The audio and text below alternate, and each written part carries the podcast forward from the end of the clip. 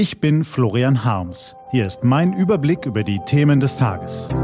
T-Online Tagesanbruch. Was heute wichtig ist, Mittwoch, 23. Januar 2019. Genderformulierung bei der Stadt Hannover und Merkel beim Weltwirtschaftsforum in Davos. Gelesen von Barbara Butcher. Was war? Genderformulierung bei der Stadt Hannover. Unsere Gedanken formen unsere Sprache. Umgekehrt prägt aber auch unsere Sprache unser Bewusstsein und unser Verhalten. Die Stadt Hannover will deshalb den gesamten offiziellen Schriftverkehr der Landeshauptstadt künftig in geschlechtergerechter Verwaltungssprache formulieren, hat das Referat für Frauen und Gleichstellung im Namen des Oberbürgermeisters verkündet. Die amtliche Empfehlung gilt für Präsentationen, Broschüren, Pressemitteilungen und vieles mehr. Damit Sie sich das konkret vorstellen können. Unerwünscht sind in Hannover künftig beispielsweise das Rednerpult, die Rednerliste, der Protokollführer und die Teilnehmerliste. Stattdessen sollen die Begriffe Redepult, Redeliste, das Protokoll schreibt und Teilnahmeliste verwendet werden. Und spätestens da hört es auf. Ja, Sprache prägt das Bewusstsein.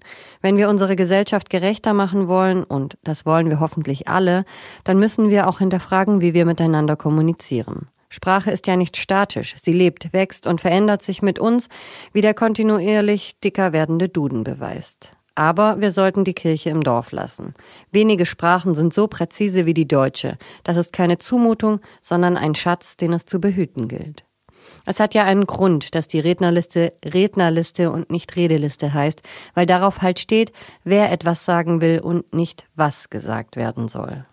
Merkel beim Weltwirtschaftsforum in Davos.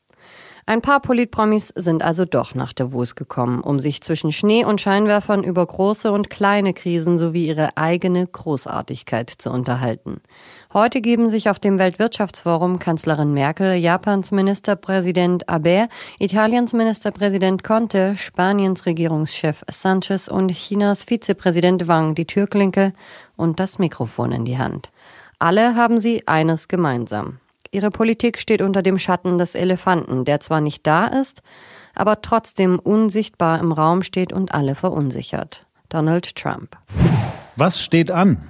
Die T-Online-Redaktion blickt für Sie heute unter anderem auf diese Themen. Bundesaußenminister Heiko Maas fliegt heute zu US-Außenminister Mike Pompeo.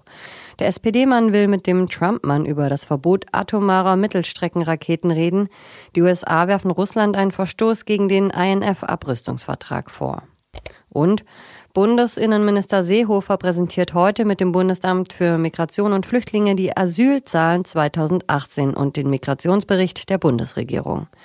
Diese und andere Nachrichten, Analysen, Interviews und Kolumnen gibt's den ganzen Tag auf t-online.de. Das war der T-Online-Tagesanbruch vom 23.01.2019. Produziert vom Online-Radio- und Podcast-Anbieter Detektor FM.